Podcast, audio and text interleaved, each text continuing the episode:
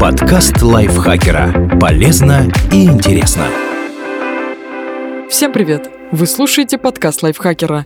Короткие лекции о продуктивности, мотивации, отношениях, здоровье, обо всем, что делает вашу жизнь легче и проще. Меня зовут Екатерина Тюрина, и сегодня я расскажу вам, как бороться с повышенным потоотделением. А поможет мне в этом врач-дерматовенеролог, кандидат медицинских наук Анна Бессалова. Что такое гипергидроз? Гипергидроз – это состояние, которое характеризуется аномально повышенным потоотделением, что ухудшает качество жизни или даже может быть симптомом серьезных заболеваний. Записаться к врачу стоит, если что-то из того, что я перечислю, касается вас. Вы потеете во сне без видимой причины. Эта проблема длится больше 6 месяцев. Вы внезапно начали потеть больше обычного. Вы находитесь в состоянии стресса из-за потоотделения. Ваши родственники также страдали чрезмерным потоотделением. Вам не помогает то, что вы делаете сами для борьбы с потливостью. Потоотделение нарушает распорядок дня и мешает заниматься повседневными делами. А если сильное потоотделение сопровождается головокружением, болью в груди или тошнотой, то обратиться за медицинской помощью нужно немедленно. Гипергидроз бывает двух типов – локализованный и генерализованный. И чтобы бороться с этой проблемой правильно, нужно понять, какой из них у вас. Как лечить локализованный гипергидроз? Локализованный первичный гипергидроз затрагивает только некоторые части тела – ладони, стопы, подмышки, лицо, кожу головы. Он часто встречается у детей и подростков, а с возрастом его проявления обычно уменьшаются. Если у вас обнаружат локализованный гипергидроз, то в первую очередь порекомендуют аптечные антидепрессанты на основе солей алюминия. Также вам посоветуют делать следующее. Использовать абсорбирующие стельки и присыпку для ног.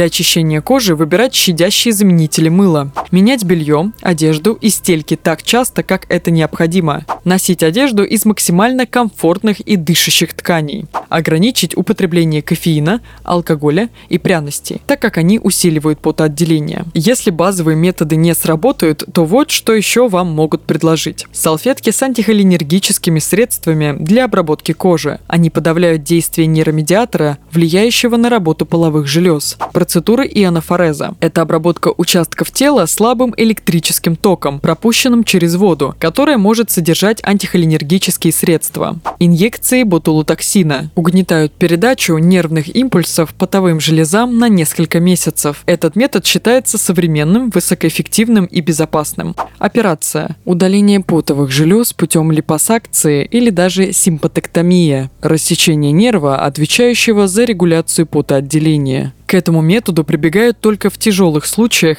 некорректируемого локализованного гипергидроза. Стоит помнить, что все вышеперечисленные варианты лечения имеют свои преимущества, побочные действия и риски, которые нужно обсуждать с вашим лечащим врачом. Как лечить генерализованный гипергидроз? Генерализованный вторичный гипергидроз не так распространен, как первичный, и обычно вызывает повышенную потливость по всему телу. В этом случае повышенное потоотделение вызвано заболеванием, например, диабетом, раком, сердечно-сосудистыми и неврологическими заболеваниями или проблемами со щитовидной железой, а также приемом особых групп препаратов, например, глюкокортикостероидов или антидепрессантов. Поэтому борьба со вторичным гипергидрозом заключается в лечении основного заболевания, если такое обнаружат, и приеме лекарственных препаратов, действующих на уровне нервной регуляции и уменьшающих потоотделение.